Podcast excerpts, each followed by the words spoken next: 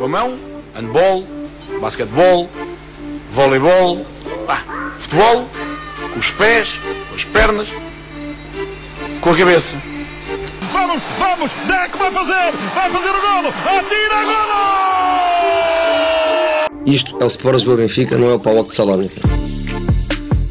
Riquelme, Riquelme, solo, solo por él, solo por él en este gol. Señoras y señores, Riquelme a los 20. Só sou na Playstation. A Playstation eu consigo resolver isto.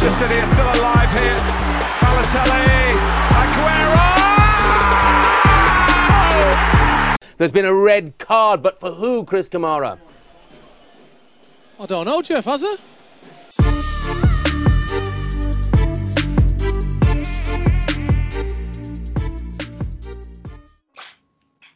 Boas malta, depois de uns diazinhos de férias, merecidas férias de, aqui da malta do segundo poste, um, pela Costa Vicentina, estamos aqui juntos uh, e o Summit em casa através do Skype para, para gravarmos o 46 do segundo poste, nestes dias recheados de futebol, uh, coisa que para nós, amantes de futebol, já não existia há muito tempo.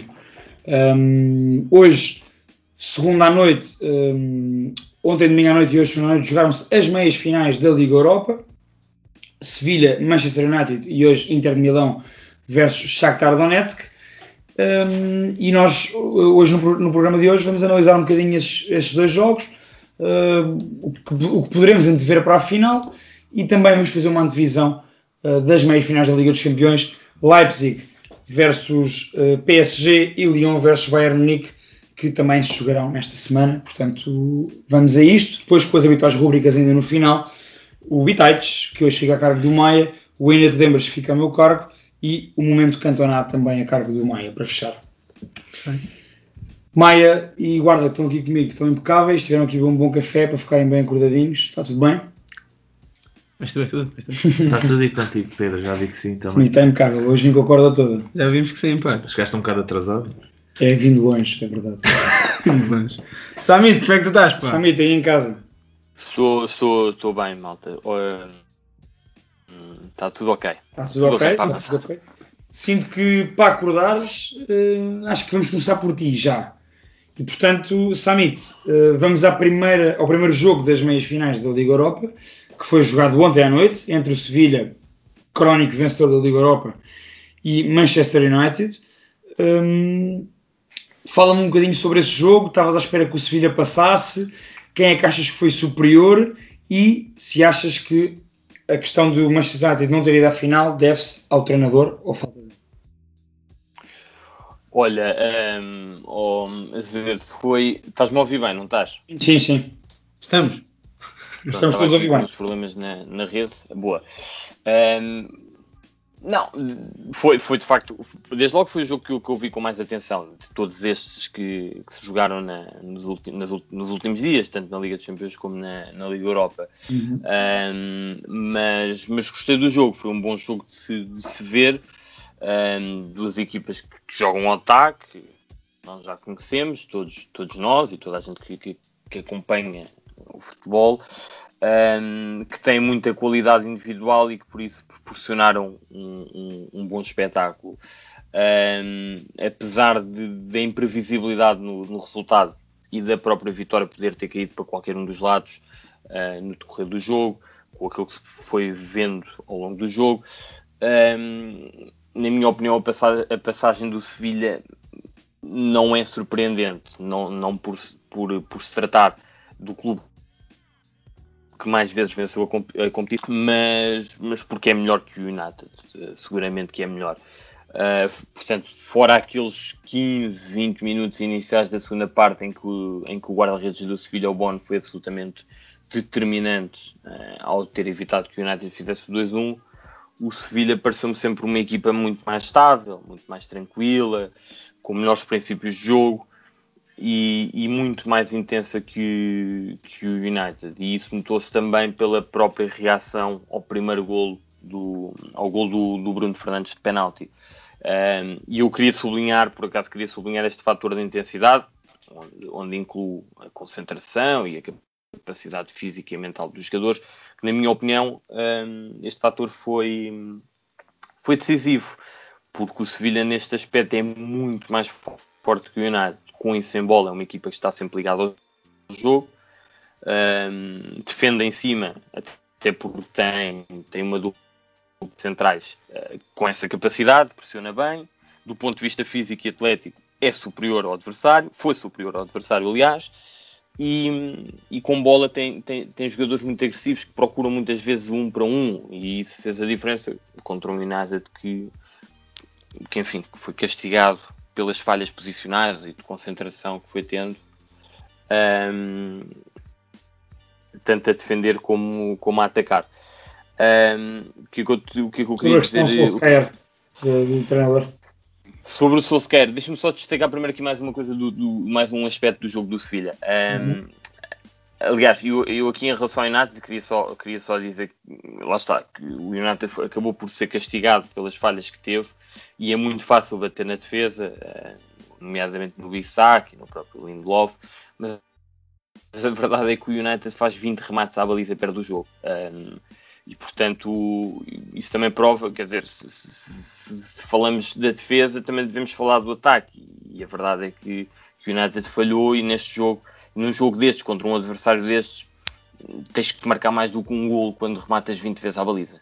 E há, mais, e, há, e há uns quantos jogadores que não foram aparecendo, por exemplo, o Pogba, eu não me lembro de ver o Pogba fazer alguma coisa eh, que merecesse ser destacado. Portanto, é, é, muito fácil bater na defesa e toda a gente sabe que o United não tem uma defesa de topo, mas, mas a equipa falhou mais do que na defesa. Uh, e eu queria destacar aqui, eu já vou ao Solskjaer, mas queria só destacar aqui um jogo, um aspecto do jogo do Sevilha que tem a ver com, com o jogo exterior. Eu posso estar enganado, mas arrisco-me a dizer que, que, poucas equipas na Europa são mais fortes que o Sevilha pelas alas. Eu, eu quando estava aqui a tirar as notas para, para, para falarmos sobre por este jogo lembrei-me lembrei naturalmente e admito que haja mais uma ou outra, mas eu não vejo muitas equipas um, com tanta dinâmica pelas alas e isso deve-se não só aos extremos que são de topo, nomeadamente o Olcampos, que ontem mesmo debilitado e, e, enquanto deu foi um dos jogadores mais solicitados e perigosos do Sevilha, mas isto também se deve muito aos laterais, ao Navas e ao Reguilon. E eu queria uh, individualmente destacar o Navas com 34 anos é, continua a ser absolutamente incrível, muito eficaz a defender. Uhum. Uh, e, e, e, a atacar. Todos nós conhecemos a, sua, a sua capacidade e, e voltou a ser fundamental neste jogo. Um, e, e, já que estou a falar das notas individuais, também não posso deixar de destacar o Banega. Estive aqui a confirmar, deu 110 toques na bola. Eu acho, não, não, não confirmei, admito que não confirmei, mas acho que foi o jogador com mais toques na bola. Um, e, e, acabou o jogo com uma precisão de passe a rondar os 94%. E aqui não são passos só para o lado né, e para trás, e mesmo que fossem para o lado, se calhar até podem ser passos uh, necessários e, e, e, difíceis. Pá, e o Banega para mim é um jogador pá, é, é, é, muito bom naquilo que faz, continua a ser o patrão desta equipa, com 32, 33 anos, e é uma pena que, que se vá embora tão cedo da Europa. Em relação ao Solskjaer, eu acho que o Solskjaer não é treinador para o United. Uh, sinceramente, acho que não é. Acho que o United tá, já construiu uma boa equipa do meio campo para a frente. Uh, vai ter que construir uma defesa uh, no próximo, para o próximo ano. Porque, sinceramente, não vejo, não vejo grande futuro neste quarteto mesmo com o Luke Shaw, mas enfim, não me parece, não parece uma, uma grande defesa, mas eu acho que, que também há muito, há, há, há falta de, de, treinador aqui, acho que o Solskjaer deu aquele boost na altura em que entrou, apesar de tudo foi, foi, teve bons resultados, vai à Champions para o ano, levou, ficou no top 4 da Premier League, uhum. mas, mas há muita coisa que se vê, eh, lá está, tudo aquilo que se vê no Sevilha, e atenção, há aqui muito mérito do Lopetegui já agora, tudo aquilo que se vê no Sevilha em termos de. Há muita qualidade individual, foi isso que eu disse logo ao início, das duas equipas, mas o Sevilha, enquanto equipa, nota-se claramente que há de treinador e é bem orientado. Os jogadores sabem perfeitamente o que devem fazer, eh, em termos posicionais, estão concentrados, sabem onde, onde, onde devem estar eh, em todos os momentos e, e, e no United é, é quer dizer, é, a equipa sente-se que a equipa fica muito à espera dos rasgos do, dos três da frente e do Bruno Fernandes, provavelmente, e, e, e lá está, é muito fácil bater nos jogadores e de facto há jogadores que, que, que, que se calhar não, não, não têm andamento para um, uma equipa como o United, mas há, há claramente também muito, muito nota-se existe uma ausência há de um treinador. Sim, por exemplo, aquele lance do, do, do, do, do Bissac. Eu vi isto, por acaso li isto, li isto no Twitter eh, eh, e, e já não sei quem, quem é que escreveu isto, mas faz, mas faz algum sentido. O Bissaka, por exemplo, do lance do 2-1, eh, ele está fora da área eh, e não faz sentido nenhum porque ele parece estar a cobrir o extremo que nem está dentro da área. Um, isso é um erro individual. Mas acho que também se, se tivesse um treinador, um, se tivesse um treinador a corrigir algumas coisas, isso podia ser diferente. Mas pronto, é, pá, eu sinceramente não, não vejo nada de especial no Solskjaer. E é isso. É, foi Ok, esta, ok. esta a minha análise. Eu agora hum, tenho que passar aqui a bola ao, ao Maia e ao Guarda e pegando nesta questão dos treinadores e olhando para os 11 iniciais de, on- de ontem, hum, eu, eu quando vi os 11 iniciais achei logo, achei logo estranho uh, a ausência do Matic no, no 11 titular do, do United, desde logo pela forma como o, o, o Sevilha uh, procura aquele espaço uh, entre, o, entre o médio defensivo e os centrais com um ponto de lança mais móvel como o NSiri, uh, porque o Lugano só entrou depois, e, e precisamente por causa da- das subidas uh, dos dois laterais ao mesmo tempo, e, há- e dá sempre jeito ter um Matic em campo quando isto acontece. Estava, estava condicionado em termos físicos, por isso é que não jogou. Pois, Mas- como, eu, como eu vi que ele estava no mas se banco, calhar mais havia ter posto o McTominay do que o que Fred. o Fred, que sei. é, é mais parecido ao, ao Matic. Tem mais, pelo menos poder físico e mesmo a sair a jogar o Fred é mais, tem mais técnica, mas decide sempre a mal, que é uma coisa incrível, não, não acerta nada. Eu acho que ele pensa sempre a mal o jogo. ou pensa bem, e ali mas na primeira fase de construção, a partir do momento em que o Pogba não aparece, tens o Fred a pensar ali a saída, mata-te logo qualquer tentativa de ataque. O Matisse, se calhar, era, era importante mesmo para, para, para anular o Banega. Estar ali sempre por cima do, do Banega, por exemplo. Mais do que na saída. Ou, não, Maia, também, também sobre o United, para dares a tua opinião, mas aquela questão que o Summit referiu há bocado, e eu gostava ouvir sobre isso, hum, o Sevilha tem muitos e bons jogadores para o meio campo, hum, para aquele meio campo a 3. só que o meio campo a 3, pelo menos no- nos últimos tempos de- deste Sevilha do Lopetegui, não tem sido um meio campo uh, com muita bola e por onde passa muito jogo do Sevilha, porquê? Porque há um Reguilhão e um Navas sempre a subir e a descer, e, e, pronto, e, ao campo, e com, com a contratação de Suso em janeiro, ao Campos e Suso, eh, portanto, as alas do Sevilha são o ponto forte e o jogo exterior do Sevilha é o ponto forte desta equipa, como se viu nos golos. Eh, primeiro ao United e depois esta questão do jogo exterior do Sevilha e das opções que ele tem para o meio campo. Antes de mais, boa noite. Uh, Samit, pá, uh, foram bons 10 minutos, hein? sólido, 10 minutos sólidos de Samit. Uh, mas gostámos, estamos a gostar. Pá, brincadeiras à parte, eu acho que um dos grandes momentos do jogo, uh, ou melhor, uma das chaves, e o, Samit disse bem que é fácil bater na defesa, mas não, não podemos deixar de falar disso. Acho que Pá, é escandaloso a defesa do United, de um clube como o United, ser esta. É escandaloso. A começar no guarda-redes, que vocês sabem que eu não sou fã, ah, mas o guarda-redes é o menos desta, desta defesa. Quer dizer, a começar no- nos dois, nos dois laterais, os dois ingleses, que parece que só por serem ingleses jogam, ah, e na dupla de centrais, que parece que não, nunca comunicam com o outro.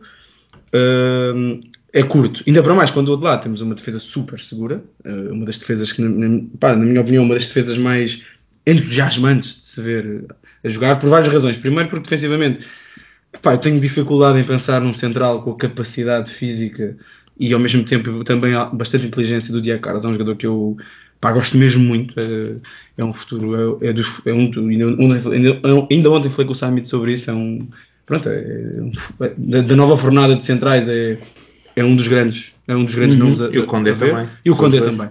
E depois temos dois laterais espanhóis, que ao contrário, que ao contrário dos outros dois ingleses, jogam porque têm muita qualidade e são duas. São duas locomotivas, aquilo anda para trás, para a frente, para trás, para a frente e não para. Em simultâneo. Em simultâneo. Depois, a, se- a segunda parte da pergunta, eu acho que eh, a questão do treinador no United é importante, eu acho que é importante porque o United te- também é importante olhar para o banco do United, acho que o banco do United é muito, muito curtinho, muito, muito curtinho, Uh, e acho que, mais uma vez, como também se viu na, em alguns jogos da Premier League e também na taça, por exemplo, quando esta primeira solução, este, este primeiro 11 base, vá, os 12, 13 jogadores base, não funcionam, o Solskjaer não tem unhas e também não tem jogadores. Eu, eu bati muito no Solskjaer durante o ano todo, principalmente quando, quando, quando se achou que o Solskjaer era a solução para o United após, após uh, Mourinho, né?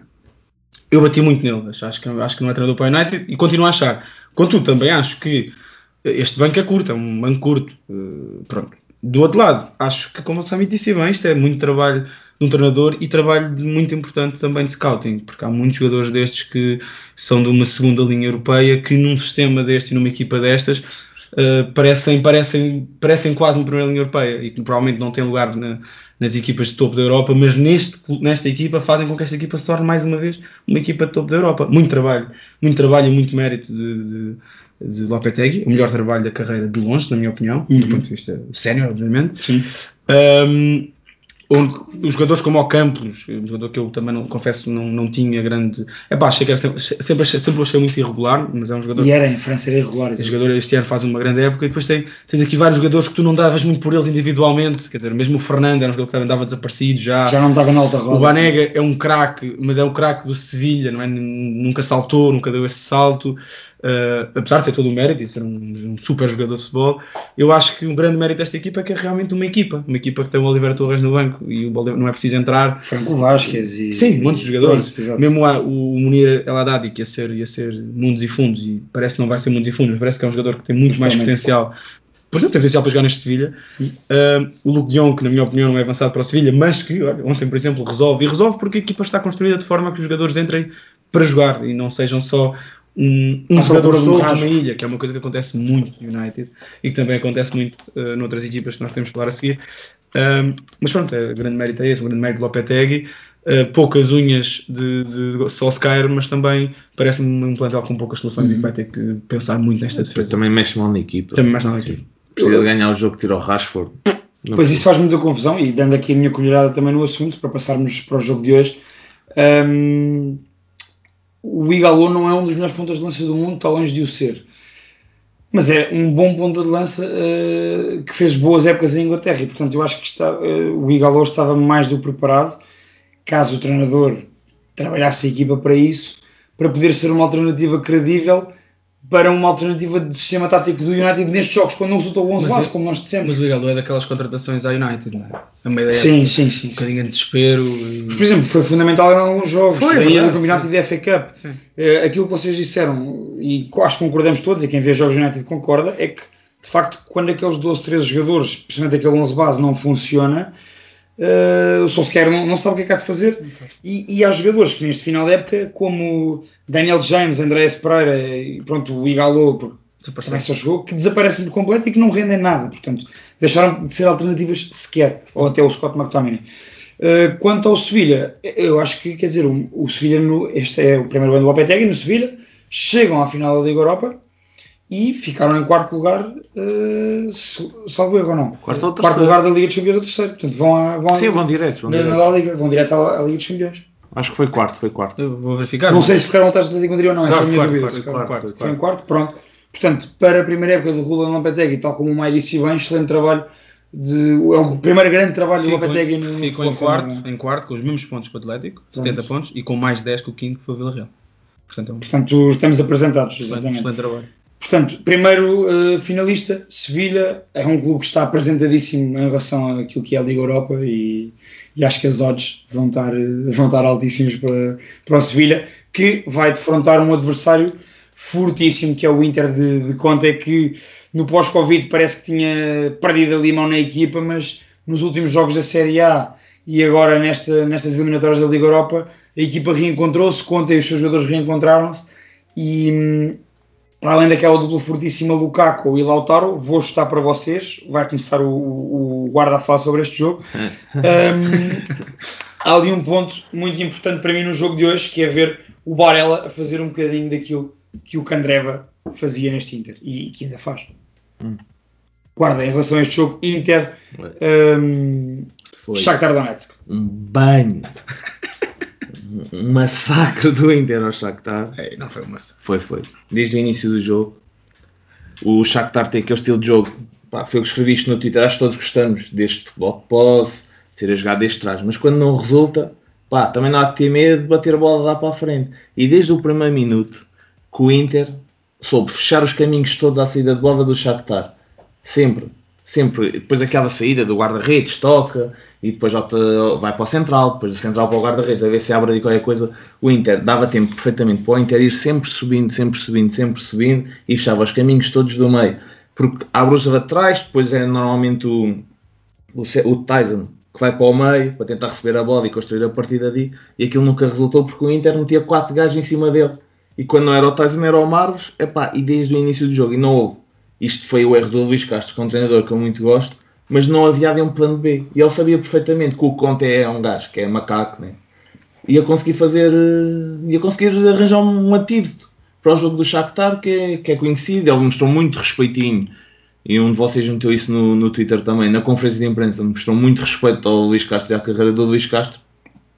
Epá, e se vimos ali um bocadinho do Shakhtar nos últimos 10 minutos da primeira parte, porque também era impossível o Inter manter aquela pressão alta, porque iam rebentar fisicamente.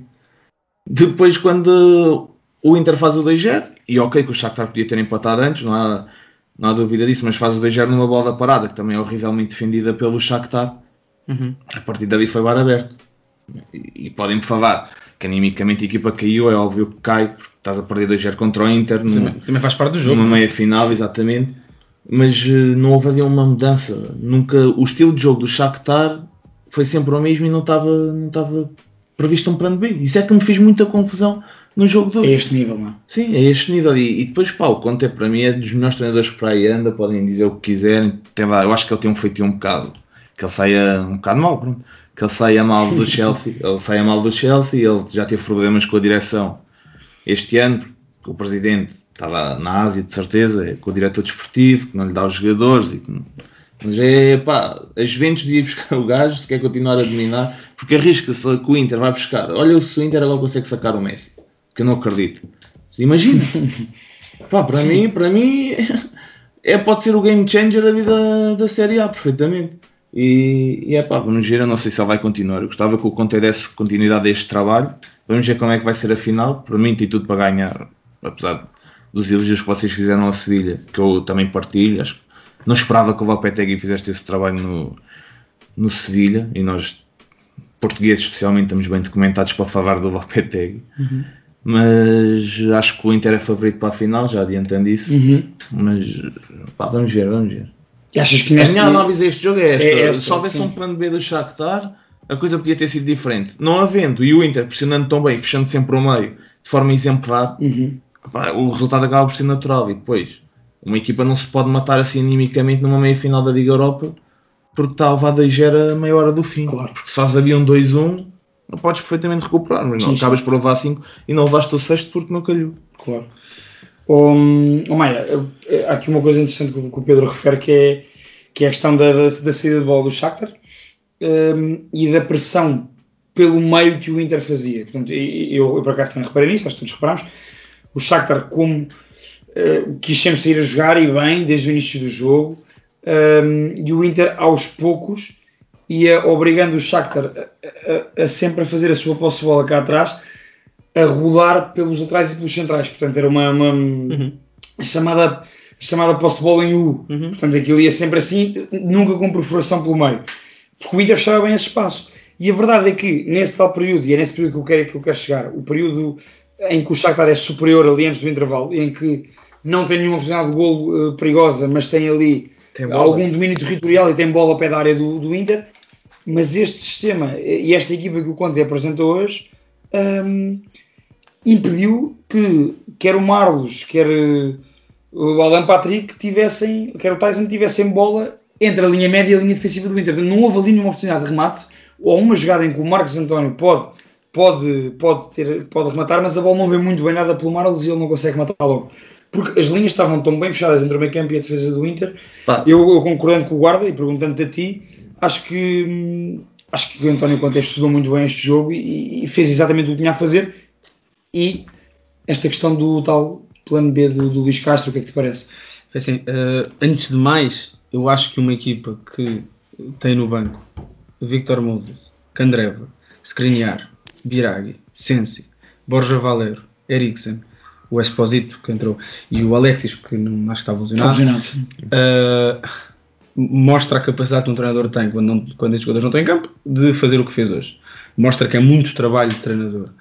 Uh, o Lukaku e o Lautaro andámos a época toda a falar muito bem deles, mas esta equipa, atenção, isto é, é muito, muito, muito trabalho de António Conte, um super treinador uh, que, que, que faz uma, fez uma coisa hoje e fez durante esta semana e provou isso, que muitas vezes as equipas, não, não retirando nenhum mérito, nenhum mérito, porque sou mesmo fã do Luís Castro e do trabalho, mas muitas equipas que são contra o Shakhtar tendem a desprezar um bocadinho o Shakhtar em alguns momentos do jogo. E o Conte hoje mostrou que estava preparadíssimo e conhecia muito bem o Shakhtar.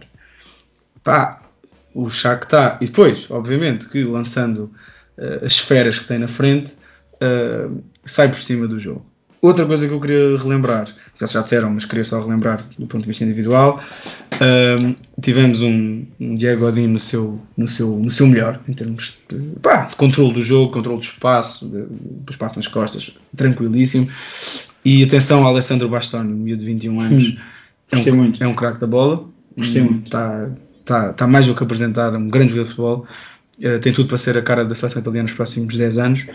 Ehm, quanto à questão do Shakhtar, eh, é assim, eu acho que o Shakhtar, é assim, o Shakhtar tem um plano, tem um plano, tem um plano que é, que é a identidade do Shakhtar. É a identidade das equipas do Luís Castro. Jogam todas assim. Sim. Agora, E bem. E, e bem, exato. e bem, agora este tipo, e o, o Vitória o ano passado também teve alguns desgostos, porque este estilo de jogo resulta quando és o Barcelona, quando és o Bayern, porque és sempre superior às outras equipas. Quando tu jogas contra equipas iguais, em termos de valia global, ou superiores, tens muita dificuldade em implantar este estilo de jogo com sucesso. E aqui- sim, e, o, e o Vitória o ano passado acaba por ter algumas derrotas, porque joga contra equipas que são individualmente melhores. Especialmente quando o treinador adversário consegue que a sua equipa faça a pressão de forma Exato, controlada exato. e não que vá ao cheiro da exemplo, bola para depois ser comido em espaços no meio ou nas costas. Quando jogas- Foi o que aconteceu com uma das equipas que enfrentaram o Shakhtar este O, o ano. Shakhtar eliminou o Benfica e eliminou bem. Que é uma equipa, eu acho que é de uma valia igual. Mas, por exemplo, eu há uns anos vi o Barcelona do Guardiola contra o Benfica e aquilo foi bullying. Porque ele, quando lhe apeteceu, ele tinha o Iniesta no banco, meteu o Iniesta, depois meteu mais não sei quem, e o Benfica andou a última meia hora, que já estava 2 para o Barça, a passear. O, o Barça trocou a bola como quis no meio campo do Benfica. Isso contra equipas que são bastante mais fracas, como naquela altura o Benfica era em relação ao Barça, tu consegues fazer. E no campeonato ucraniano o Dinamo Kiev ficou a 22 pontos do Shakhtar. Portanto, aquilo está apresentado Sim, sim, também. sim, sim. Agora, quando apanhas um Inter com um treinador como o Conte, pá, eu acho que de ter um plano B. E se o Shakhtar tinha, pá, peço desculpa, mas eu não o vi. Acima de tudo, Maia, não conseguiram hum, potenciar a qualidade dos, dos homens da frente. Hoje não foi Ah, conseguido. sim, pois é complicado, porque depois temos jogadores. A verdade é esta: o Lukaku e o Lautaro Martínez, do ponto de vista individual, são, são melhores avançados do que os avançados do Shakhtar. é? E portanto, quando, quando consegues parar um sistema como o do Shakhtar e consegues potenciar os teus jogadores da frente, como se viu hoje, bem, tudo bem que a equipa já estava de cabeça perdida, o jogo estava completamente perdido, mas o que o Lukaku faz e o Lautaro faz, pegando as palavras do guarda, é bullying. bullying. O que o, o o Lukaku faz no quinto golo é um carro a gasolina e entra gasóleo. É uma coisa. Pá, é- não é hipótese. E depois, assim, a verdade é esta: o Shakhtar não tem grandes estrelas, tem bons jogadores de Futebol tem muito bons jogadores de futebol. E quando há erros individuais eh, que, que, pá, que efetivamente condicionam o resto, o resto do jogo, torna-se muito difícil. Não acho que uma equipa que tem. E uma coisa que o- eu não sou grande, não sou grande apreciador do, do, do Luís Freitas Lobo. é assim Acho que se sei o que vais dizer também. Mas ele diz, uma, ele diz uma coisa muito interessante durante o jogo, que é esta equipa parece estar a jogar sem intensidade nenhuma. Parece não jogar sem intensidade, porque acalma, o, o Inter consegue baixar sempre o ritmo do jogo dos seus adversários, quando os adversários estão por si- têm posse, porque, mas depois estão sempre ali à espera. Estão sempre à espera de uma oportunidade, vão buscar a bola e metem 5 golos, assim. E, portanto, esse, esse é um dos grandes méritos para mim do Conte, que é um super treinador de futebol. É muito interessante nós, uh, Samit, estás- estás-me a ouvir? Um, Tudo. É muito interessante esta questão que o Maia referiu que o Luís Freitas Lobo tinha durante o jogo, que eu também, também fiquei com isso na retina. Para quem, como nós, vê e gosta de ver a Série A, às vezes dá a sensação de que quando uma equipa está a ganhar, e isto não é só o Inter, mas o Inter bem, Sim, porque sim. tem conta e porque temos isso tantos que tem, mas muitas equipas na Série A, quando estão a ganhar, dão-nos essa sensação de que estão lentas, de que estão moles, de que não estão no jogo. quando não é nada disso. Estão simplesmente arrefecer o jogo e nos momentos-chave sabem precisamente E a matar o equipa- jogo. E a Itália nunca perdeu isso, as equipas italianas não perdem E a, isso. facto. do, e a equipa do Inter fez muito isso esta, esta, esta, época Fez. e também beneficia muito do- Principalmente na Europa. é, dos dois homens, beneficia muito dos, dos dois homens da frente, que são pá, um é mais rápido que o outro, um é mais potente que o outro, mas depois também tem, tem alas, tem, bem, o Inter às vezes parece que tem 7 ou 8 alas diferentes, jogam, um joga um, jogo, outro joga outro, mas aquilo está sempre, está sempre muito bem trabalhado, aquilo é treinador, Mas não é? no meio não se, sente, é, não se sente muito quando, quando o Yang vai jogar à esquerda, vai jogar à direita, ou quando está a jogar, pá, não se sente muito porque é trabalho de treinador, e aí Sim, sim. aí dou uma palmatória e ainda bocado estava, a- estava a falar com o Samit sobre isso e o Samit foi das primeiras pessoas que eu, que eu ouvi falar sobre isso logo no início do ano Pá, eu não estava à espera de um Inter tão forte, confesso, este ano, nesta época. O Inter, apesar de tudo, ainda, ainda houve ali uma altura que se achava que o Inter podia lutar pelo título, Mas depois teve uma grande quebra. teve uma grande quebra, que muitas, há muita gente que diz que coincide com, com, com problemas internos no clube, Uhum. Uh, mas eu acho que o Inter não ia, não ia ter capacidade de lutar até ao fim, mas também não estava à espera que o Inter chegasse e valorizasse tanto uma, equipe, uma competição como a Liga Europa, não estava à espera. Uhum.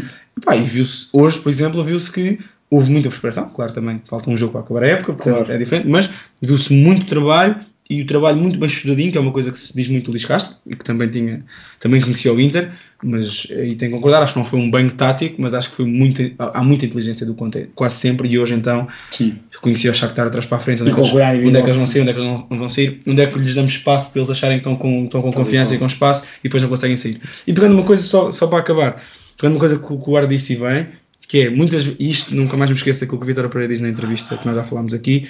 uh, muitas vezes bater a bola na frente serve para ganhar a segunda bola e às vezes é preciso saber jogar dessa forma, pondo a bola nas costas para ganhar uma segunda bola para, para, para estar mais à frente no campo. Às vezes não, não chega só, é verdade, não, chega por- só por a acaso, jogar curto. E isso até pegando noutra coisa, por acaso uma vez falei com uma, não vou dizer quem é que foi, que eu criticava muito a saída de bola do Benfica do Rui Vitória, que nos últimos tempos do Lage fazia o mesmo, que era bola ao meio, Sim. bola para trás para o Pizzi, o Pizzi batia lá na frente e O Gabriel. bola ao Gabriel e, e pronto, eu pá, não percebo isto, como é que uma equipa como o Benfica não tem capacidade de começar a construir. E essa pessoa disse-me: tu repara que a bola entrando ali, ou ganhas jogo um cruzamento, e é bola na área e pode ser gol, ou então estás logo em cima deles. Se a bola cai, se a bola sai ali perto da linha final, Contra uma jogo. defesa fria. Yeah, contra uma defesa, tu sobes logo em bloco e consegues logo pressionar no, início, pá, no, no meio campo deles muito à frente. Portanto, isso pá, e é o que estás a dizer. O Vitor Pereira também vai O por Vitor aí. Pereira diz muito isso. O Vitor Pereira diz que ele nessa entrevista até diz muito diretamente para que é que eu quero ter a minha equipa a jogar curto se, minha se os meus jogadores não vão saber jogar curto quando eu posso atraí-los para depois ganhar a bola Pois nas costas é, às vezes nós também. Ape- Apesar de eu achar que o Luís Castro e tem jogadores para isso, mas há erros, há erros que neste, a este nível não se podem cometer. Claro, eu, eu, eu concordo, concordo com vocês. Samir, temos de passar para ti, vou só dar aqui a minha, a minha colherada rápida. Uh, eu, por acaso, acho que o Júnior Moraes não é o ponta de lança uh, para, para, para fazer isso. Portanto, é ponta de lança para a maneira como o Shakhtar joga, não é ponta de Sim, lança para sim, fazer isso. sim, é. Mas também acho isso, e só para esclarecer quem nos vai ouvir, quando nós dizemos bater na frente, nós não estamos a falar de um só Valgés, Não, um gestão. Nós estamos a dizer um bater na frente, como por exemplo um Paris Saint-Germain fez contra a Atalanta. Ou o Liverpool tantas vezes Ou um. Liverpool tantas O vezes Liverpool faz. faz isso muitas, Muitas vezes. vezes. No, no- no caso do Liverpool é para as motas, no caso do PSG é para um Icardi que segura a bola e que tem um Neymar e um Mbappé a aparecer o, de e, frente. o, e o Liverpool não tem problemas nenhums em fazer isso. Nada. Tanto que há aquele jogo contra o Everton que eles ganham no último minuto que a bola bate na trave e depois cai e acho que é o Origi que marca outra vez. Uhum. É, o Liverpool estava a fazer isso. Depois há aqueles românticos. Quando, epá, eu também sou um bocado romântico nesse É, e és, estilo. é verdade. Isso. Mas, por exemplo, quando o Benfica empatou, acho que foi contra os Chaves 2-2, não foi? O ano passado. Chaves. Que era o Daniel Ramos. Uh, Pronto, não interessa, foi uma equipa bem, qualquer. Ok. Com os iluminados do. Ou o Marítimo, uma porcaria qualquer. Um clube assim. Ah, com os iluminados do Twitter estavam estavam a mostrar. Ah, a equipa continua com os mesmos. Com o Daniel Ramos, que nem é um treinador desses. Mas ah, que a equipa mantém os, os princípios de jogo, de início ao fim, não sei o quê. Pá, às vezes é preciso bater a bola e. Acho que, o Conte, acho que o Conte é o exemplo claro de que, mais uma vez, não há só uma maneira de ganhar o jogo. Pois, exatamente. E eles, Isso- isso tem eles, que eles já nos provou na Juve, no Chelsea e agora no Inter que eh, tem as suas ideias e, não- e quem dá tanto às suas equipas sabe o que, o- quais são, mas sabe perfeitamente adequar-se ao adversário e impor-se nessa adequação. Não é adequar-se de, de moldar-se ao jogo do adversário, é, Claro. É adequar-se moldando o jogo do adversário àquilo que ele quer. Portanto, isso acho que é o grande E, mérito é dele. assim, eu estou aqui a falar do Luís Castro, também é muito fácil bater porque houve 5 e podiam ter sido mais. Eu gosto muito do Luís Castro Sim, e para sim. mim a ideia de jogo que ele tem é que eu prefiro também. não desmerecem nada do trabalho, Sim. do trabalho do Luís Castro. O Shakhtar eh, já não estava tão perto de ganhar uma condição europeia como Desde desde, que ganhou a última em 2008, 2009 contra o Werder Bremen. e, Portanto, e na Liga Ucraniana acho que é foi um uma grande mérito para, para, para, para Luís Castro. Samit, hum, para irmos aqui a um ponto do jogo e acabarmos isto e irmos à Champions num instante, hum, a dupla Lautaro Martínez-Lukaku é uma dupla fortíssima desta época.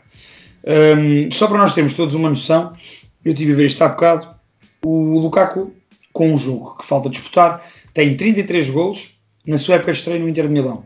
Está um gol de Ronaldo Fenómeno na sua época de estreia pelo Inter, 34 golos, que também marcou na altura numa final da, da, da, da Taça UEFA pelo Inter. Noutras fases de carreira? Noutra, exato, noutra, noutra fase de carreira, como é óbvio. Hum, achas que esta dupla e estes números do Lukaku, que na Liga Europa especificamente tem 14 gols e 4 assistências nos últimos 10 jogos, 14 gols. Uh, achas que estes números estão a fazer lembrar a época dele na Liga Europa quando aparece no Anderlecht? Sim, sim. Um, achas que esta dupla vai ser a dupla que vai fazer a diferença? Estes dois jogadores vão fazer a diferença na final a favor do Inter? Ou o Sevilha é que vai um, manter a taça em casa? Porque uh, a taça da Liga Europa já, já, tem, em casa, já tem sede, uh, já tem sucursal em Sevilha. Sucursal. Não, acho que, acho que, o- acho que o Inter. ehm, nem- Ó oh, Maia, tens que desligar aí que eu estou a ouvir o eco, pá.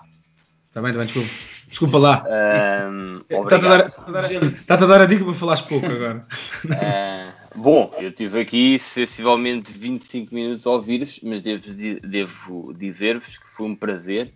Falaram muito bem e, e estão os três de parabéns. Gostei muito de, de vos ouvir a falar sobre este jogo. Ah, em relação, até porque eu não vi o jogo, mas fiquei bastante esclarecido. O- em relação à tua pergunta, às vezes, eu acho que o Inter é favorito para este jogo, sinceramente. Ahm, bom, não sei se é favorito, mas, mas, mas eu acho. Eu vejo o Inter a ganhar este jogo, esta final. Ahm, e acho naturalmente que a dupla de, de- de avançados do Inter pode fazer diferença em qualquer jogo, seja contra, seja contra o Sevilha, seja contra o Manchester City, contra o Bayern Munique, o que for. Ahm, e, e- e há muita coisa. Eu vou resumir aqui o meu, o meu comentário ao conta, porque lá está, não vi o jogo, vocês já disseram tudo aquilo que havia para dizer, acho eu, e bem. Ahm, mas nada disto do Conte me surpreende, sinceramente. Ahm, estamos perante um, um treinador que, na minha opinião, é top, top 5, seguramente top 5 nos últimos anos. É um treinador que consegue implementar as suas ideias em qualquer, em qualquer equipa, Ahm, ganha em todo o lado. O- no Inter não há de ser diferente se ficar mais algum tempo. Não sei se ganha já a Liga Europa, mas se, se ficar mais algum tempo, tenho a certeza absoluta que será eh, o treinador eh, a acabar com, com o reinado das Juventus. Não, é, é o que eu acho que vai acontecer. E, e- e há muita coisa que vocês falaram, há muitas coisas, há muitas coisas que vocês disseram sobre, sobre o Conte que eu gostava de comentar, mas, mas agora, por exemplo, esta questão do, do que o Maia falou do. Acho que foi o Maia, mas eh, tocou aqui num ponto que, com, os- com- com o conflito que ele tinha com, com- a direção, porque, porque a direção não, não lhe dava os jogadores que ele queria.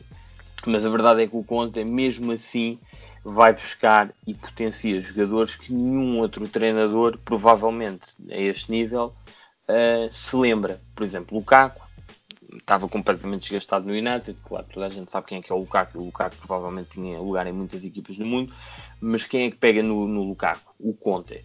Porquê? Porque, porque encaixava perfeitamente na equipa. Mas há um exemplo ainda mais, mais, mais claro disso que é o Ashley Young. Quem é que ia pegar no Ashley Young? Ninguém. E, e o Ashley Young não, não passou a ser um jogador fenomenal, mas, mas basicamente vem preencher e tem as características que ele procurava. E o gajo tem, o Conte tem uma, uma ideia de jogo, consegue implementar a ideia, consegue criar as dinâmicas e, e, e manda, e isso que o, que, que o- Azevedo estava a dizer eh, é totalmente, corresponde totalmente à realidade. O, o Inter não se monta aos adversários, mas, mas consegue controlar os adversários. Eu lembro-me de um jogo, um Inter. eh, Toda gente, quer dizer, eu acho que toda a gente consegue perceber mais ou menos o que é que o Inter faz em campo. Eh, Atrai os adversários, sai de lá de trás, eh, chama os médios eh, adversários à frente, começam, quando eles começam a subir, a bola eh, vai para, para, para as alas e das alas vai para o meio, onde aparecem ou os médios, que, por exemplo, o Barella faz muito esse movimento, vai para a ala e arranca para o meio, ou então aparece o Lukaku ou o Lautaro para, para, para fazer, para, para dominar e, e- e dar de costas para, para os médios que estão a subir.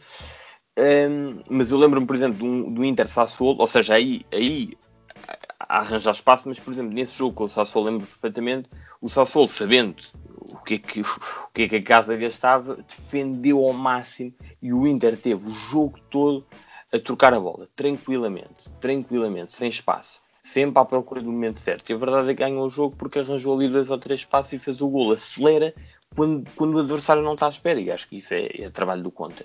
Um, em relação à final, acho que vai ser um grande jogo, mas acho que e quero mais do que ser favorito, eu, eu gostava que o Inter ganhasse, ganhasse esta Liga Europa porque, porque será merecido pela, pela grande época e pelo impacto deste, deste treinador. Um, e é isto, basicamente, eu não, lá está, eu não vi o jogo, mas a conclusão que eu retiro de tudo aquilo que vocês disseram é que o erro do Luís Castro foi tentar uh, fazer com que o Inter provasse do seu próprio veneno e não conseguiu. Uh, e portanto nunca conseguiu arranjar espaços pelo meio porque é o que o Inter tenta procurar o jogo todo, que é o espaço no meio. Portanto, à partida saberá defender, uh, saberá contrariar uma equipa que, que procura é, é, que, que, procura esse, esse, essas soluções. E, e, é isso. Diretamente, quem ganha a final, Eu já disse o Inter. Pronto, é a tua aposta. Maia, Inter. Guarda. Inter. Atenção, e o, e, e, e o Inter, e, o, e há aqui um ponto. Uh, pode parecer que não, eu acho que faz a diferença. Não, não quero estar a resumir, eu já falei do Sevilha, acho que o Sevilha é uma, excelente equipa, muito bem orientada e fez uma época extraordinária. Mas, mas muito do Sevilha na final, na minha opinião, vai depender do Ocampos. Se o Ocampos não estiver bem, é um. Ou seja, não, pode ganhar na mesma, se o Ocampos não estiver bem, mas, mas, mas eu acho que, que numa final o Sevilha vai precisar muito de que o Ocampos e o Banega, naturalmente, e o Jesus Navas também, e mais um outro jogador, mas o, o Ocampos terá que estar muito forte nesse jogo. O Ocampos principalmente. É, vai ter que estar no, nos sprinters nesse, nesse dia. Exatamente. E é, uh, bem, é o que eu Carlos, uh, Portanto, é um 4-0 do segundo posto pelo Inter ao Sevilha, que, que, se apresenta aqui. Unanimidade é das primeiras vezes, se não é a primeira em que estamos unânimes em relação ao resultado de um jogo. Provavelmente é a primeira. É em relação à Liga dos Campeões, uh, esta semana temos as meias finais da Liga dos Campeões, um, eh, aqui em Alvalade e na Luz, uh, e a questão que se impõe é esta. Uh, no Lyon Bayern Munique, como é que este 3-5-2 de Rudi Garcia vai fazer frente à máquina devoradora do Bayern Munique de Hansi Flick e Maia pega-me nesse 3-5-2 foi uma novidade de, pelo menos na, na Liga dos Campeões. É, com a Juve e agora com, com, numa, com o City. numa, numa, naquilo que será uma, mais uma guerra histórica entre franceses e alemães porque são estranhamente são os quatro, os quatro semifinalistas são são duas francesas e duas alemãs, coisa que eu não me lembro de acontecer há muito tempo. E uma contra. E, e, sim, exato. E, e batem uma contra a outra. Um, eu acho que pá, isto vai parecer, vai parecer se calhar. Uh, vai, vai parecer mal para o Lyon e, e o Lyon tem feito, tem feito um trabalho excelente. Uh, fez uma, coisas únicas, o Lyon fez uma coisa única que às vezes a malta, talvez também por este, neste período pós-Covid, a malta não tenha valorizado isso suficiente, pelo menos aquilo que é a massa global dos adeptos, mas eliminou as Juventus em casa. A casa que, pronto, é casa, de ser casa. Mas jogar mais eliminou em casa deles. E, e eliminou o, o City ganhando bem, na minha opinião. Uh, o que vi, não vi o jogo, não vi o jogo, vi o resumo, vi o resumo alargado. Uh, estávamos, tivemos, tivemos todos de férias juntos, mas nesse jogo não tivemos possibilidade de ver. Uh, e acho que eliminou bem, mas pronto, uh, pegando naquilo que me perguntaste diretamente e passando já a palavra, eu acho que menos de 3 é bom. Para o Leão. Ok. guarda esta questão do, do, do, do Rui Garcia ter apresentado este sistema. Deixa-me só dizer uma coisa, só, só estou a dizer isto pá, porque ainda estou a sofrer do Barcelona. Pois, eu percebo que estejas. Portanto, menos 3 é bom.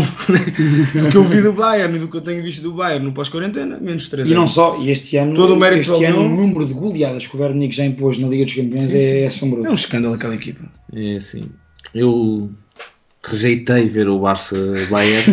Rejeitaste, é um facto. Vocês sabem. Parece, que já estavas a antecipar. Não, é hecatombe que ia tem, acontecer ali. Não tem ambiente para ver esses jogos. Não, tem. não tive, não. Não tive. E, e não tivemos a oportunidade de ver o, o, o City com o Leão. Portanto, eu, eu, não posso opinar muito. mas acho que o que o Lyon fez até agora foi extraordinário, eliminar a Juventus e o City. Cuidado. Houve aquele falhanço do Sterling. Vocês tiveram a oportunidade Sim, de sim, ver sim, sim, sim, sim, Que, é um escândalo. E, e que podia ter dado o 2-2, creio eu, e depois eh, acabam por o 3 imediatamente a seguir e mata o jogo. Mas há sempre mérito quando se elimina Sempre. um City, então eliminar um City e uma Juventus, é incrível. Mas o Bayern eu acho que está, acho que será uma desilusão. Não em termos emocionais, mas em termos, sei lá, de expectativas. Se o, se o Bayern agora não consegue ganhar a Liga dos Campeões, porque para além de ter dado 8 ao Barcelona, é a única equipa das quatro que ainda estão em prova que sabe o que é ganhar aquilo. E esse peso histórico, apesar de pouco contar depois dentro do campo, não, não deixa. outras- as outras equipas não deixam de olhar para eles, se calhar num patamar acima, porque pá, o Bayern é o Bayern, mas está aí. E acho que comparas um Bayern não Leipzig ou um Lyon, ou mesmo his- historicamente a um Paris Saint-Germain, está muito acima. E neste momento não só é o favorito para o jogo contra o Lyon, como é o favorito a ganhar a Champions.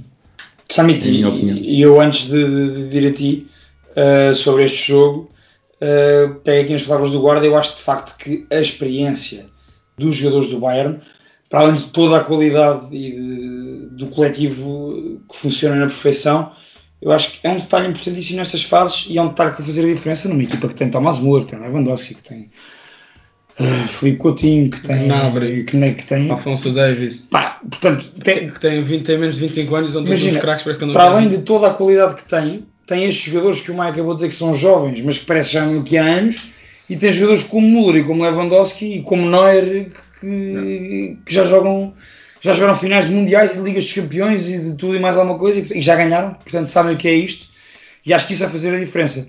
Hum, numa equipa do Lyon que eu vi uns minutos ainda, ainda consegui ver uns minutinhos e depois também pelo que fui lendo, que obrigou uh, o City a jogar direto, mas também por, por, por, por erros de, a dispor a equipa titular de Pep Guardiola, na minha opinião. Não, falar de Guardiola. Não vamos falar disso, isso podemos guardar para outro episódio, para um, Podemos, para uma- para um episódio em que façamos um, um, um, Um rescaldo. um rescaldo da Liga dos Campeões. Uh, mas é uma equipa do Lyon em que, deixem-me destacar aqui uh, três jogadores desta equipa. Um que eu adoro, que é o Bruno Guimarães. Uh, pá, eu, eu sou capaz de ter visto em 2019 vi muitos jogos do Bruno Guimarães, na altura do Atlético Paranaense. Adoro o Bruno Guimarães, é um excelente jogador. E o Bruno Guimarães joga em Turim e joga aqui eh, em Alvalade contra o City, como se estivesse a jogar pelo Atlético Paranaense contra, no campeonato do- de, contra o Curitiba ou uma coisa assim. Portanto, e depois temos, temos um Aouar, que, que é um craque não há mais nada a dizer, e temos um Cornet que está a ser beneficiadíssimo deste sistema do Rui Garcia na Liga dos Campeões. Posto isto e estas nuances, uh, Samit, uh, o poderio do Bayern e o poderio, uh, um coletivo que domina e que, que destrói, e, e os jogadores experientes e que já ganharam Ligas dos Campeões, frente a um Lyon que tem surpreendido, vai procurar surpreender e tem estes jogadores jovens, estes craques jovens com muito potencial. O que é que tu achas que isto vai dar?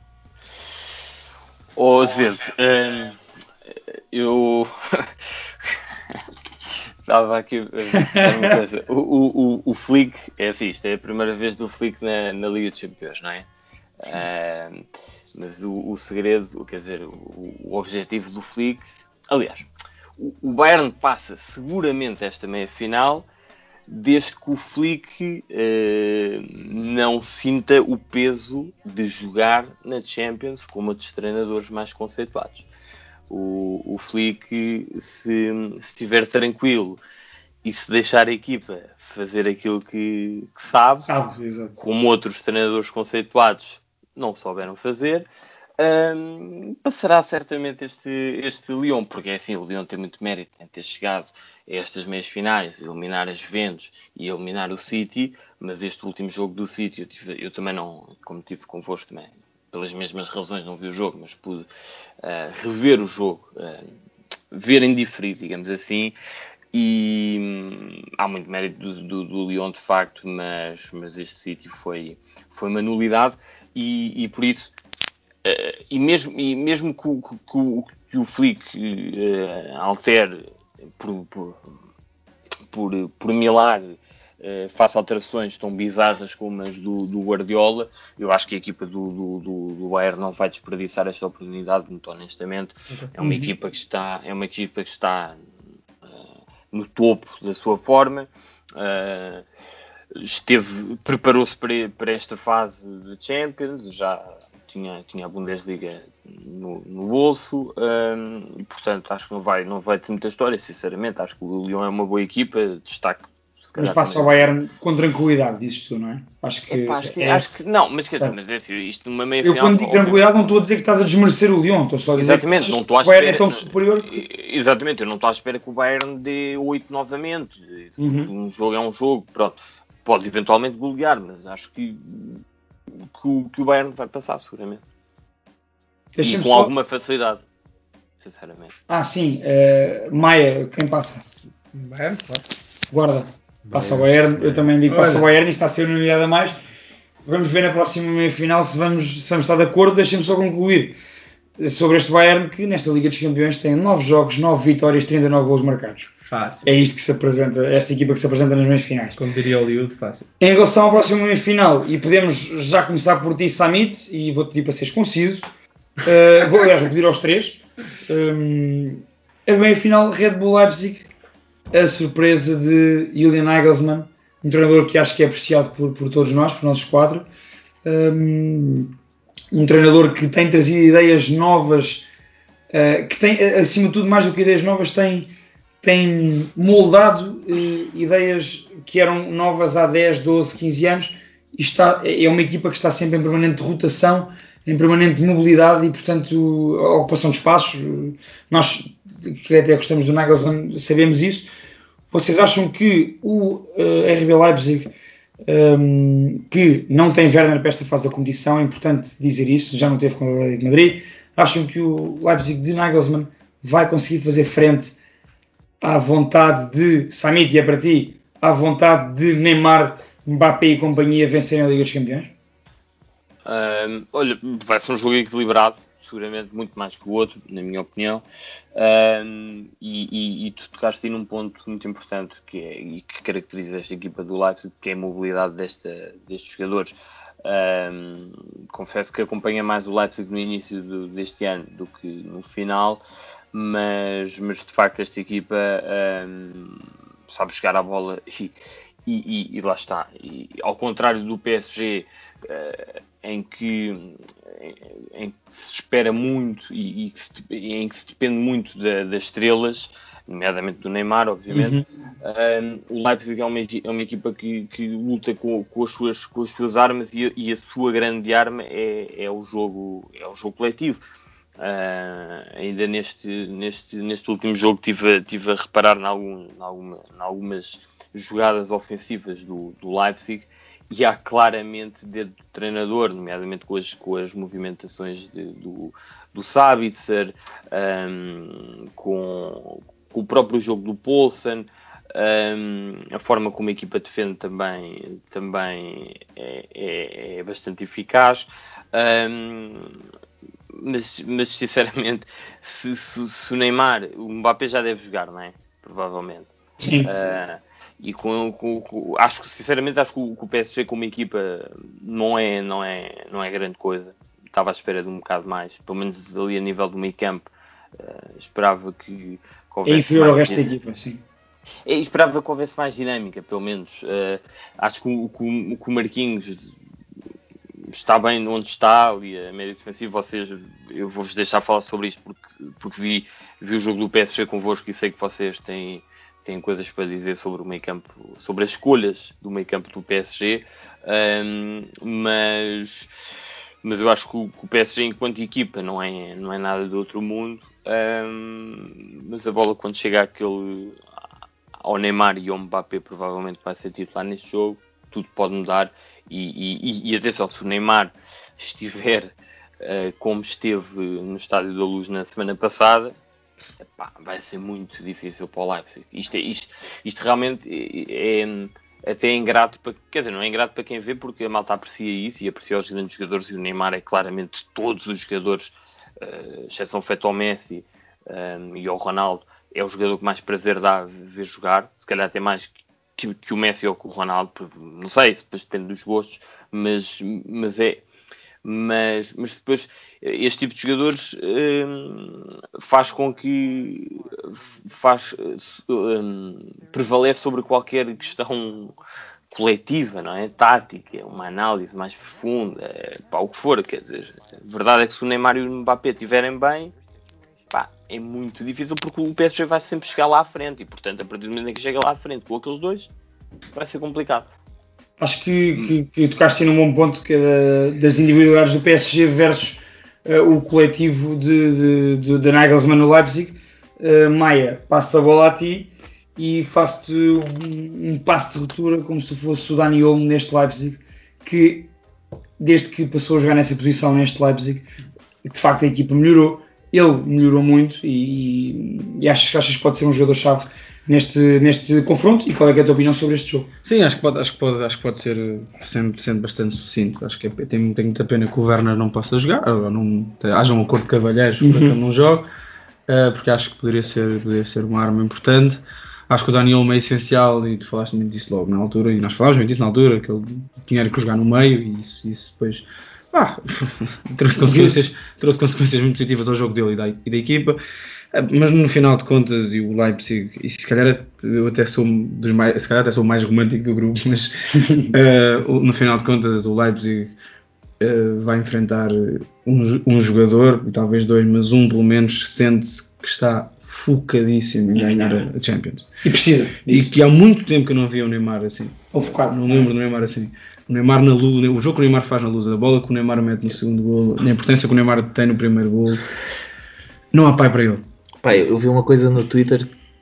O Neymar, quando está assim, é o mais parecido ao Ronaldinho nós podemos ver. É. E é verdade. Para mim, talvez sim, sim, sim. Para, mim, para mim, quando ele está assim, para até é superior porque consegue ter outros, outras coisas. É verdade. Pronto, para dizer isto, eh, uhum. que acho que, acho que o Nagelsmann e, e também o Rodrigo Garcia têm todo o mérito de terem chegado onde chegaram. Acho, acho que são, são duas grandes histórias da época mas acho que neste, neste, neste, nesta meia final os tubarões não vão dar hipóteses. Mas mais equilibrado, provavelmente, esta segunda meia mais equilibrado, até, até, poder, até poderia apostar num empate no jogo no tempo no regulamentar, tempo mas acho que no final de contas, uh, nem Mando e Mbappé não, não vão dar, não, não, vão, vão, vão à final, não, acho uhum. que não vai haver hipóteses. Até porque acho que depois, no, apesar de tudo, no banco, as soluções que o PSG tem Sim. e teve nos quartos de final e que se viu, e pegando no meio campo, que eu, eu e tu estávamos a falar disso durante o jogo. Uhum o, o, PSG não, não, quis, não quis jogar com meio ou melhor, o Tuchel não quer jogar com o melhor meio campo. E para mim neste, nesta não fase, quis mesmo ou melhor, se calhar eu não sei, lá está lá está, não sabemos como é que eles treinam, ok? Nesta fase tem que chegar aos 11 melhores e para mim, o Leandro Paredes, Draxler e Verratti, o Verratti está lesionado, portanto, mas, mas estes, pelo menos, estes três têm que jogar. O Paredes, neste caso o Paredes e o Draxler tinham que ter jogado naquele jogo. Jogar. Tanto é que depois quando entram, e também é verdade, é estratégico e tudo mais, quando entraram foram decisivos. Sim, e noutro, noutro tempo do jogo. E já para, não falar, já, e já para não falar de Chopo Motinho que voltou a ser decisivo nesta Mas pronto, é isto. Acho, acho, que vai ser, acho que vai ser mais equilibrado que a outra meia final, mas acho que, acho que o PSG, o PSG vai acabará por passar. Uh, guarda, Vou pegar aqui em números individuais do Mbappé na Liga dos Campeões, que são escandalosos para a idade que tem. Ele estreou-se, ele tem 21 anos, estreou-se em 2016 com 17 anos e em 33 jogos na Liga dos Campeões tem 19 golos e 13 assistências. É, é um escândalo para este jogador Sobre o que entrou e em poucos minutos fez a diferença, como nós vimos, uh, através de mais um, de, de um grande passo do Neymar.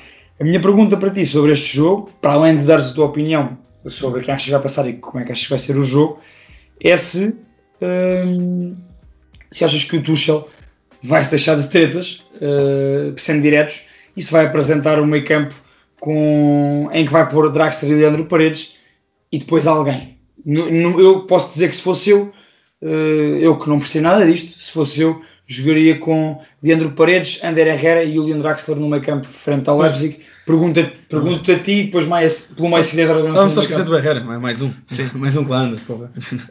O Marquinhos tem que ser titular nesta equipa. Pronto, eu, também eu, isto já é bom, já estamos aqui a discordar, portanto. Não, também acho que... Achas que tem que ser? Sim, sim. Tem, tem, tens que ter um gajo mais posicional para segurar o meio campo, acho. Eu acho que o Paredes pode fazer, pode fazer essa função. Como melhor. fazia no River. Melhor E como no River fazia muito bem, no River do Galhardo. Uh, que era uma equipa também de muitos craques na frente e depois ele segurava bem aquela equipa. Mas sim, mas qual é que eu acho, qual é que acho que o meio campo? Isto supondo que ele vai pôr Mbappé uh, Neymar e, e Icardi na frente, sendo o Mbappé na sua plenitude. Portanto, qual é que acho que vai ser o meio campo e a tua revisão para o jogo. Marquinhos, o Verratti e o Draxler, acho. Marquinhos, Ver- Verratti, o Verratti, Não sei se não está a dizer nada. eu, eu, Ou ele então pareceu Paredes, muito Paredes, Paredes, aquele sim, sim, mas, mas acho que o Marquinhos vai sempre jogar. Paredes, Eu Marquinhos concordo e... aqui com o Samir. Ok, ok. Uh, Pois é, em relação aos números do, do Mbappé são um escândalo, porque ele é um escândalo de jogador. Sim. Sim, sim. E em relação ao eliminatório em si, já para despachar muito rápido, acho que o, o Leipzig tem, tem muito mérito a ter chegado até aqui, teve alguma sorte, quando estava a ir ter, eu não vi o jogo em direto, e depois o resumo na Vargato. Uh, eu ouvi o jogo na rádio espanhola, e do que eu acho, é que o Leipzig também teve muita sorte, depois pude confirmar com o que vi, do, do Simeone ter havido uma embirraçãozinha com o Félix. Porque o Félix quando entrou mudou o jogo completamente. Sim. E se o Félix tem entrado de início, depois também eles se dividiam. Na rádio. A Rádio Espanhola tem uma coisa que é muito divertida, só que depois tu não percebes nada do jogo. Estás habituado a um tipo de narração aqui. É que eles passaram os primeiros 15 minutos, dos 45 aos 60, eu tinha que ir ao- aos meus resultados ver quanto é que estava o jogo. Porque eles falavam tudo menos do que estava a Menos passar. campo. da bola a rolar. Então estava ali a falar da embirração do Simeone com o Félix, que não falavam a mesma língua e que não tinha nada a ver com o português e com o castelhano, era porque o Simeone gostava de bater. Não falam mesmo na língua futebolística. Exatamente, era isso que eu estava a dizer. E que se o Félix entrasse de início, provavelmente não teria o impacto que teve quando entrou. Um gajo vindo do banco tem outro, já com outra equipa meio rebentada. Mas numa coisa eles concordaram: que o Félix, quer queiramos, quer não, é o jogador mais talentoso daquela equipa. Em termos de talento, não há nenhum que se aproxime. E o Diego Costa está numa fase descendente da carreira que não é. vai perdendo 5% este ano, mais 5% para o próximo. É perde 50% no ano Sim, e, e perde mais uns 50% 15 no ou 20 outro e depois acaba. Não tem hipótese. E portanto, eu acho que o. Taxativo. Pronto, eu acho, acho que, o, que o Nagelsmann e, o, e por arrasto o Leipzig acabam por ser felizes na qualificação. O gol também é uma choriçada, o, o segundo, mas não, não deixam de ter mérito. E principalmente na primeira parte foram superiores ao Atlético até a entrada do Félix. Posto isto, não vai chegar para eliminar o PSG, Não vai chegar. especialmente quando temos o Neymar naquela forma. E foi muito engraçado porque andou aí a circular um, um recibo do Neymar no jantar o dia antes, que eu não sei se é verdade, se é mentira. No Rotten. Pronto, sim, não no restaurante, não publicidade, Não nos pagam. Mas eu não, eu não disse. Que não diga. Exatamente. A brasileira e tem gajas a dançar. Uhum. Mas sim, Sim, sim. E, e pronto. E já se duvidava mais uma vez do profissionalismo do Neymar e etc. Mas E chegou ali chegou ao jogo e arrebentou e quase. Leve, leve, levezinho mesmo. Deixa-me só, vou perguntar os o- Portanto, eh, Maia passa PSG, Guarda passa PSG, Samit passa PSG. Passa PSG, mas uh, também não é que possa ir a um prolongamento, por exemplo. Porque olha, mais uma coisa que os espanhóis diziam, pois é, aquela arrogância. Se- que o, o, ah, o, o Red Bull de Leipzig, pronto, não é Red Bull, é como É se o Leipzig, pronto. Exatamente, eles, eles diziam exato. Red Bull. Uh, sei o Nagelsmann eram votavam como é que não chegava não eram melhores que as 15 melhores que as 15, que 15 equipas de- da Liga É surreal dizer isso. e que o Sabitzer não- só tinha lugar nas três equipas que desceram diziam mas pronto, não sendo verdade e eu não concordando minimamente com isto, dá para ver a diferença entre a qualidade de um plantel e do outro, Uhum. especialmente Sim, sim, o sim. E eu também não acho que tinha que haver um acordo de cavalheiros entre as duas equipas, ao meio. Se o gajo depois se parte todo no coisa, Está bem, mas não, não está nada contratualizado, que eu saiba. está bem, mas eu. Hum, Aliás, não podes contratar uma coisa dessas. Mas, mas- Pois é que é o acordo de cavalheiro no sentido de não está escrito isso, acho eu. Tá Foi um bem, tá do bem. Chelsea- Tu, se fosse o Chelsea, não ias Claro, gostar. Gajo, claro, gajos- eu, tenho, eu tenho pena que ele já Pronto, também eu. De- Pronto, eu acho que passa o Paris Saint-Germain, concordo que vai ser uma eliminatória mais equilibrada. Acho que o meio campo devia ser aquele, mas percebo que vocês digam Marquinhos, até porque é Daniel que vai É jogar, é posicional. Daniel que vai jogar É ali mais- naquela posição. Mais posicional, isto é um gajo Acho que pode contrariar melhor, policiar melhor o Daniel, tal e qual. Hum, Deixa-me, como moderador deste programa, fazer uma menção rosa antes de às três, às três uh, rubricas, que é uma menção honrosa uh, a Gasperini e a Atalanta. Uh, fazem uma grande época na Série A e uma grande época na Liga dos Campeões. Chegaram aos quartos de final, não se exigia mais. Aliás, fizeram muito mais do que, era- do que era exigido. Esperemos que na próxima época possam jogar no estádio em Bergamo uh, a Liga dos Campeões, porque vão jogar a Liga dos Campeões. Isso é mérito total da Atalanta e de Gasperini. Menção honrosa também, uh, menção honrosa nada, menção ainda e não honrosa, porque ainda está em competição, a Julian Nagelsmann, porque o Leipzig nunca tinha nem cheirado perto de ganhar uma Liga dos Campeões e com o Nagelsmann está lá perto. Grande trabalho. Um, E mais um grande trabalho de scouting. Exatamente. E Vamos é um, aqui. é um gajo mais novo que o Messi e com o Ronaldo, por exemplo. Por isso é que se calhar também não vai para o Barça. Pois, para um, para um clube, exatamente. Ahm, vamos aqui agora começar pelo Bitites do Maia. Temos agora as nossas três rubricas. Bitites, ainda te lembras, e o momento Cantona. Vamos aqui ao Bitites Maia. Muito bem, então vamos ao Bitites. Ai, amigo, prognóstico só no fim do jogo. Uh, isto já, hoje, como, como estamos, tem- temos estado de férias, estamos a adiantar-nos um bocadinho no tempo, mas vamos, vamos rápido. Uh, sendo que este Bitites, uh, pronto, tivemos aqui um imprevisto e portanto houve- há três jogos no Bitites anteriores, que um episódio que não saiu por motivos uh, Técnicos. técnicos. Uh, mas pronto, uh, pronto, estes três jogos, isto depois não sei o que é que o Summit quer fazer com eles porque ele teve uma boa classificação, mas logo se vê. Um, Leipzig PSG. Uh, vamos começar pelo Summit. Atenção que isto é 90 minutos. É o Nos resultado- 90, É o resultado ok. dos 90 minutos. Leipzig PSG. 1 X ou 2. Sendo o Leipzig 1, o PSG 2, claro. Dois. 2. Guarda. X. Espera, espera, espera, espera. Summit disse 2, o guarda disse X, o Azevedo diz. X. Eu digo 2. Lyon Bayern. Guarda. 2. 2. Azevedo. 2. 2. Eu digo 2. Summit. Dois. 2. Para fechar, na- no dia 19, se não estou enganado, é dia 19, há um Flamengo-Grêmio para, para, para a Série A. Eu digo 1. Um. Uh, guarda. X. X. Azevedo. Flamengo em casa, é isso. Flamengo em casa. Eu digo 2. 2. Uh, Samit? Eu, eu digo um, um. 1. Um. Ganha o Flamengo, é isso? Exatamente. Muito bem. Sou a única aposta no Grêmio. Uh, assim. Bitites. Está feito. Vamos aqui ao Ainda Te Lembras de hoje, que hoje chega ao meu Você já vi- Não percebo nada da tua letra, estás a faltar. Ótimo, é que eu tinha aqui. Mas ele olhou, ele olhou, eu vi olhar. o caderno aberto. Eu vi Hum, olhar. Vamos lá, a isto então. Em dia de aniversário de Thierry Henry, recordamos um jogador que brilhou ao seu lado.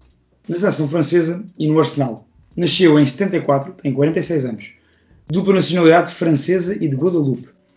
Começou no Rennes, onde se mostrou na elite do futebol francês.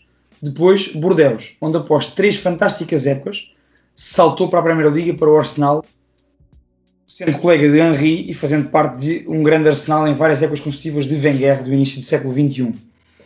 Inclusive, fez parte da equipa invencível. De volta à França, fez parte do invencível Lyon ainda durante três épocas, jogando ao lado de nomes como o Juninho Pernambucano Já sei. Eu e já Karim sei, Benzema, já sei. regressando ao Rennes e parando ainda hum, sem grande brilho no Marseille e no Metz, acabou a carreira no Nantes, deixa-me dar este dado.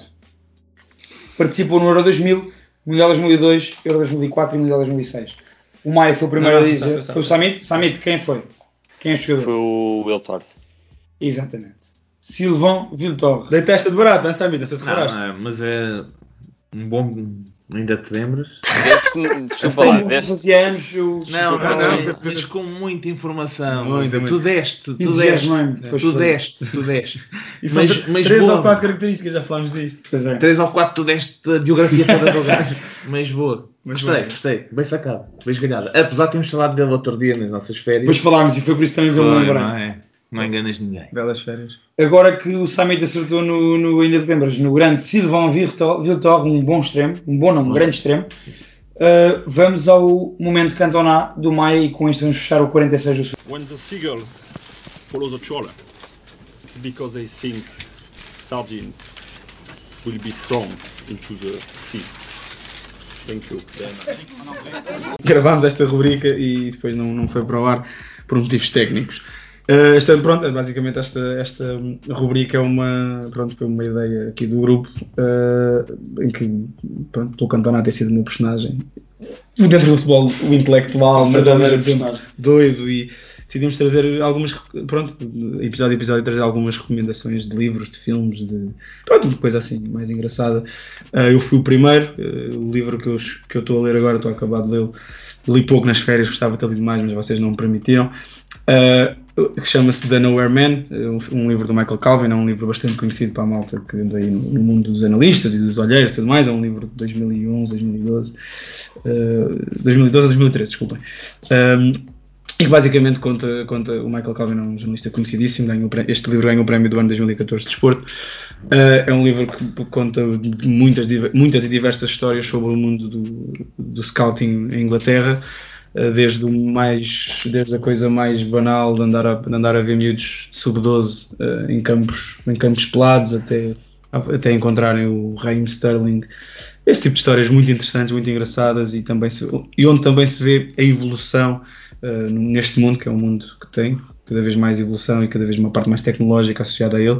E, e, e neste livro vê-se muito bem o contraste entre a malta que acha que o mais importante é estar dentro do estádio a ver, a ver todos os jogos e a malta que acha que nem é importante ir aos jogos e simplesmente ver DVDs e filmes e tudo mais. Portanto, esta, este binómio entre as duas coisas Depois é essa dicotomia. Aconselho muito, aconselho muito este livro. Quem quiser, eu tenho, eu tenho o livro uh, em inglês, não há, não há versão em português. Quem precisar, quem gostar, uh, estamos aí.